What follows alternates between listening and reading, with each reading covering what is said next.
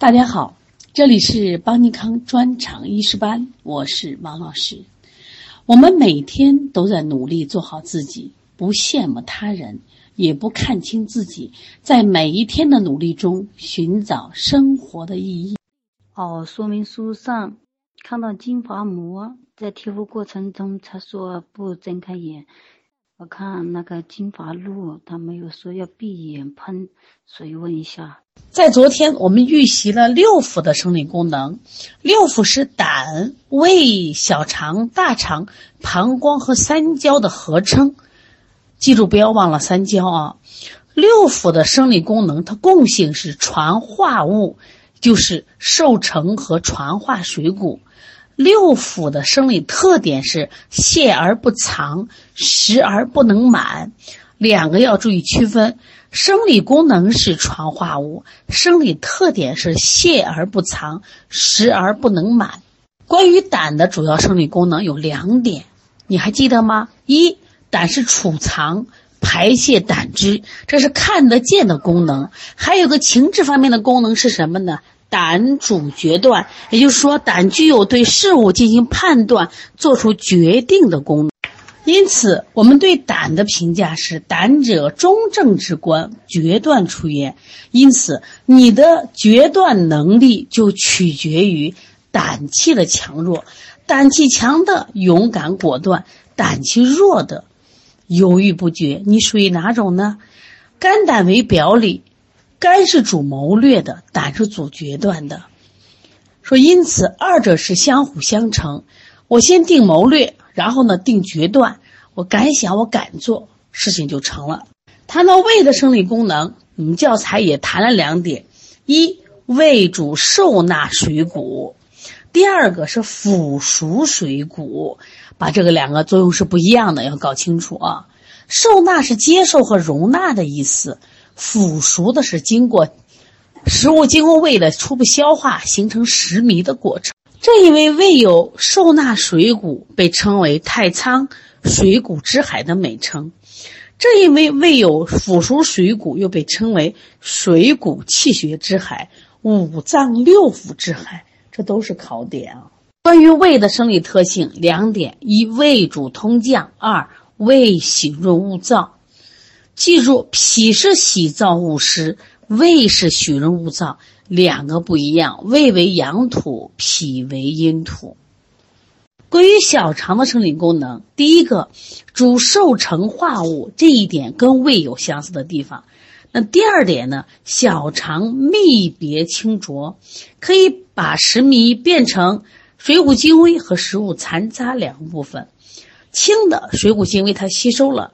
浊的食物残渣交给了谁？传输给大肠。另外还要记一点，小肠主液，记住啊，它属于这个液，它其实吸收了水谷精微，吸收大量水液都是主液，把无用的水液渗入膀胱。对于大肠的生理功能还记得吗？一个是传导糟粕，一个是大肠主精。主精就是大肠接受食物残渣、吸收水分的功能。膀胱的主要功能是储存和排泄尿液，而三焦理解上要重点记住：上焦如雾，中焦如沤，下焦如肚。它具有通行诸气和运行精液的功能。一定记住，三焦不光通调水道，它还有通行诸气的作用。那么这些六腑之间有没有关系呢？一定有。胆、胃、小肠、大肠、膀胱、三焦六腑之间的关系，主要体现于对饮食物的消化、吸收和排泄过程中的相互联系与密切配合。像我们的饮食先经胃，经过胃腐熟成为食糜，再下传给小肠，小肠受成，在胆汁的参与下泌别清浊，清的水谷精微。由脾转输以养全身，浊的垃圾水液经三焦渗入膀胱，膀胱储藏尿液及时排出，食物残渣下传大肠，经造化吸收水液形成粪便，由胃气下降和大肠传导，通过肛门排泄。这就是整个食物的一个从吸从进入我们这个胃到最后的排泄。从饮食入胃到最后的肛门排泄，它是一个完整的系统。所以六腑在传化水谷中，一定记住虚实更替，虚虚实实，完成受纳、消化、吸收、传导和排泄过程。所以应该是以通而不易滞，这是停滞的意思。说现在我们的家长给孩子吃的太多了，一天你算算，加上零食、水果八九顿粉，甚至十几顿，所以孩子的六腑永远是实着呢。他咋能不生病呢？说因此，我们讲当胃实的时候就肠虚，肠实的时候要胃虚。所以说六腑是以通为用，腑病是以通为补，这样的说法你明白了吗？而且六腑在病变上也是相互影响的。比如说胃有湿热，津液被浊，就会导致大肠的传导不利，你会见到大便燥结。大肠传导失常，肠燥便秘也会引起胃失和降、胃气上逆，出现嗳气呕恶。所以说，如果说你见到这个人便秘，你不要仅仅只从肺与大肠，这是这是脏和腑之间的关系，那你从腑与腑之间的关系，之间找他的找他的原因，也能找着。你看，肺与大肠是。这是脏与腑的关系，胃和大肠是腑与腑之间的关系，也能解决我们便秘的问题。今天我们重点来讲一下六腑和五脏之间的关系。需要知道的是，脏与腑的关系其实就是脏腑阴与阳、表与里配合的一个关系。脏属阴主里，腑属阳主表。一脏一腑，一阴一阳，一表一里，相互配合，就组成心与小肠、肺与大肠、脾与胃、肝与胆、肾与膀胱等脏腑表里关系。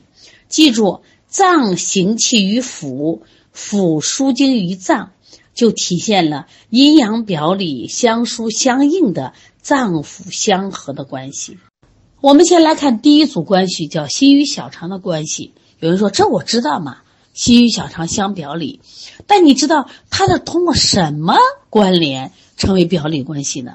很多人不一定知道。记住，心与小肠是通过经脉的相互相互络属才构成的表里关系，是在经脉之间形成的这种表里关系。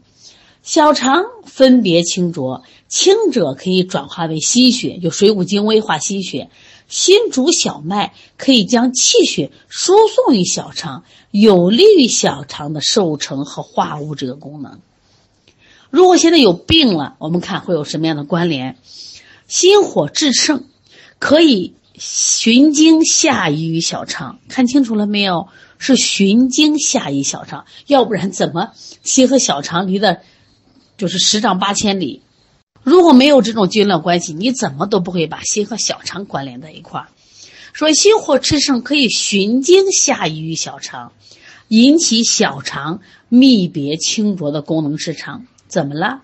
小便短赤，尿赤色刺痛，甚至会尿血。那这个时候我们就认为心火宜热于小肠。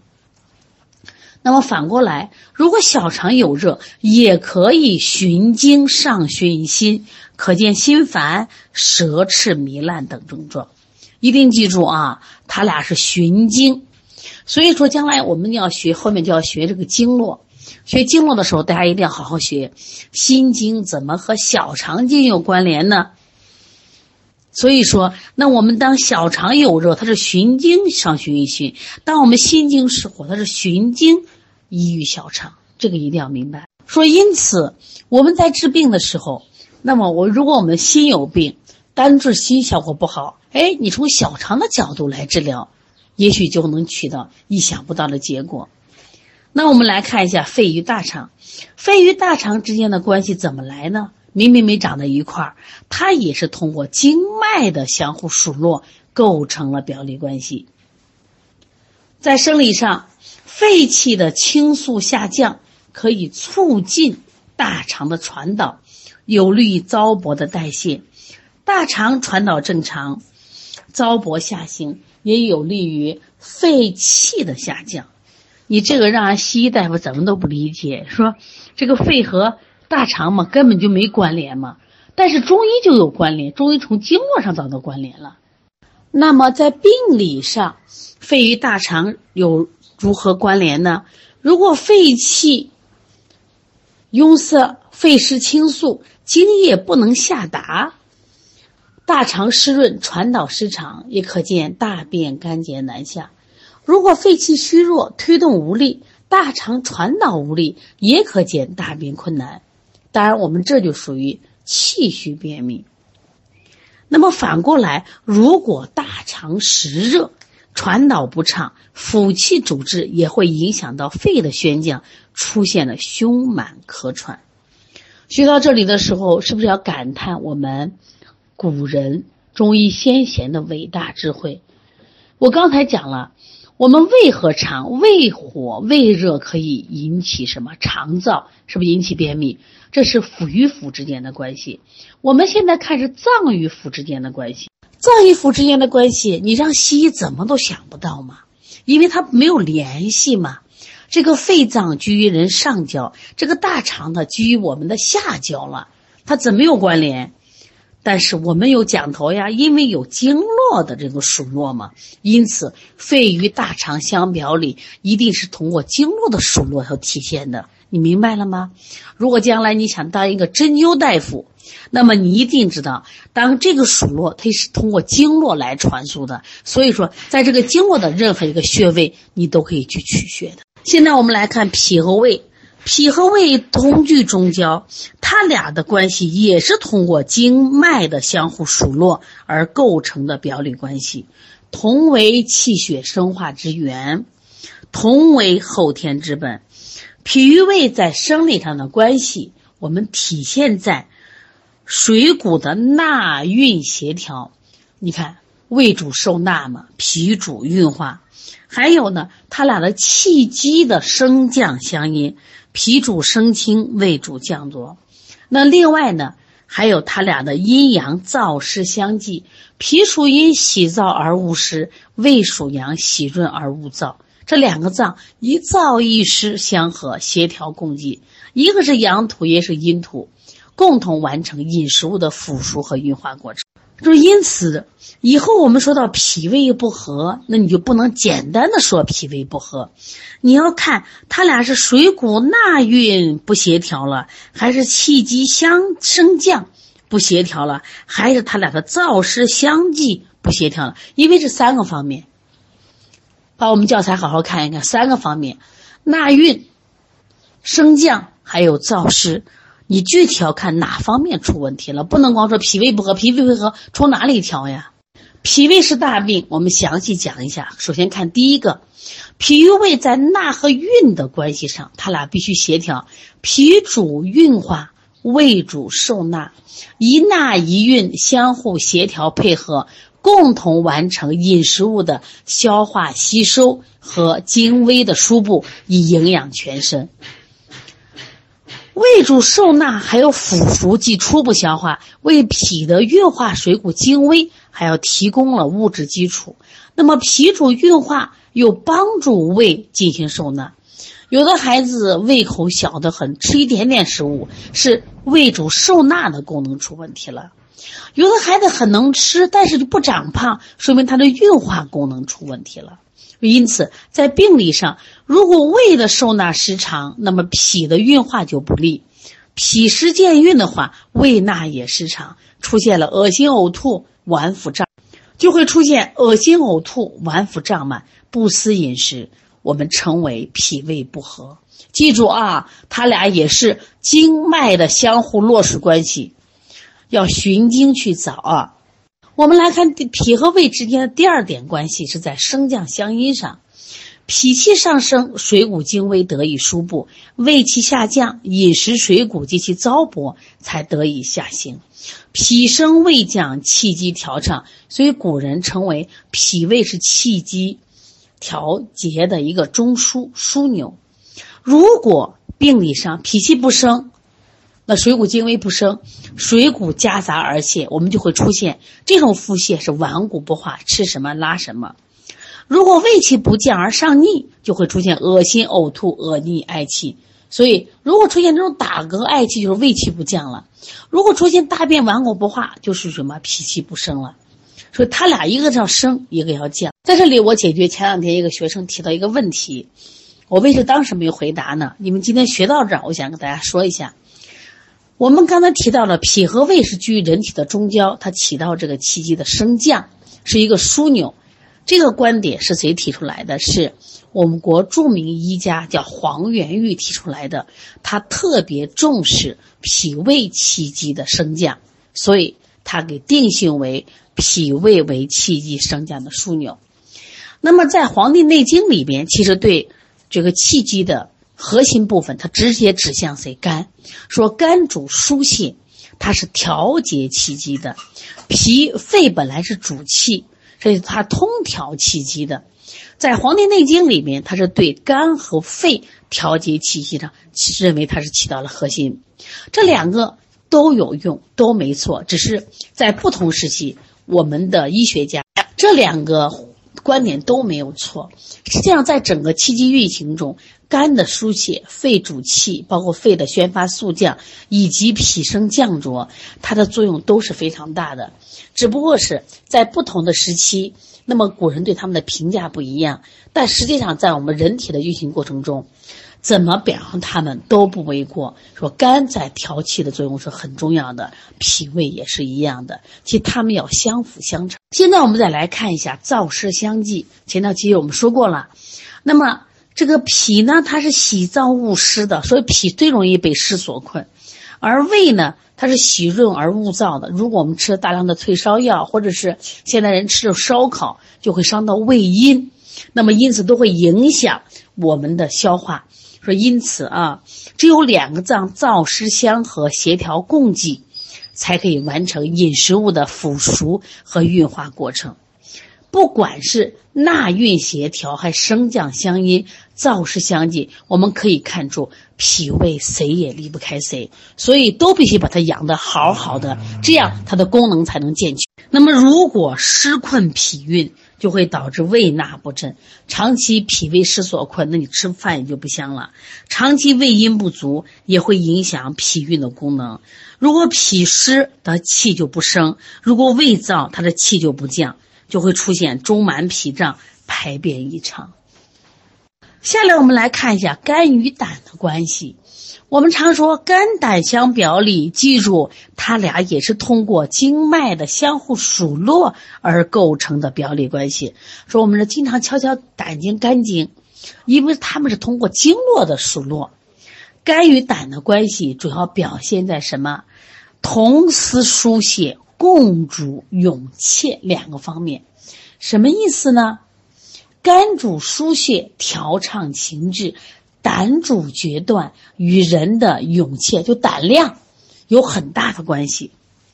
今天听课的学员们听完课就想问：胆大的你请打一，胆小的一会儿你请打二。那为什么胆小？胆气不足嘛。你做事犹豫的人，或者你说我就没想法的人，那你肝气不足。或者肝血不足，胆汁一定记住是来源于肝的余气。说胆汁是肝分泌的啊，这一点一定记住。肝主疏泄，可以促进胆汁的排泄和发挥作用。在这里，我们想说的是啊，如果肝气疏泄正常，能促进胆汁的分泌和排泄；胆汁如果排泄无阻，又利于肝气疏泄的正常发挥。如果这个人肝气郁滞，就会影响胆汁疏离；如果这个人胆腑湿热，也可影响肝气的疏泄，最终就会导致要么肝胆气滞，要么肝胆湿热，要么郁而化我，要么肝胆火旺之症。现代人的肝胆的病特别多，所以他会出现眼干涩。你看眼睛的病，偏头疼；耳朵的病，还有女性的乳房的增生。是不是乳腺癌啊？包括我们两类的胀满，这不都是肝胆不通的病吗？所以没事了，敲敲胆经，敲敲肝经，对我们是有好处的啊。所以在古人呢，对肝和胆的评价都是很高的。前面我们学了，肝者将军之官，谋略出焉；胆者中正之官，决断出焉。所以胆主决断与人的勇怯相关，而决断又基于肝的谋略。肝胆相互配合，情志活动正常，处事果断。所以希望大家通过学习，再培养自己的孩子，不要单纯的光让孩子学技术、学本领。我觉得还要培养孩子的肝胆的情志方面的变化和影响。下来我们看一下肾与膀胱的关系，肾与膀胱的相表里关系也是通过经脉的相互数落构成的。肾为主水之脏，生成尿液开窍于二阴；膀胱呢主储藏尿液，自前阴排出。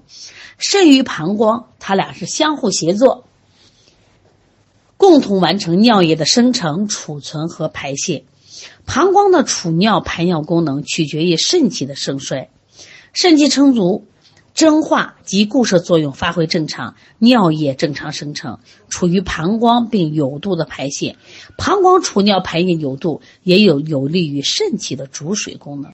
那么它俩的病理关系，大家看一看。如果说一个人的肾气比较虚弱，蒸化无力，或者固摄无权，就会影响膀胱的储尿和排尿，就出现尿少、脓闭或者尿失禁。膀胱湿热或者膀胱湿约，也会影响到肾气的蒸化和固摄，出现尿液及其排泄异常。关于奇恒之腑啊，在我们的教材里就没有讲，就是我们今年的考试就不涉及，但是我们简单说一下就行了啊。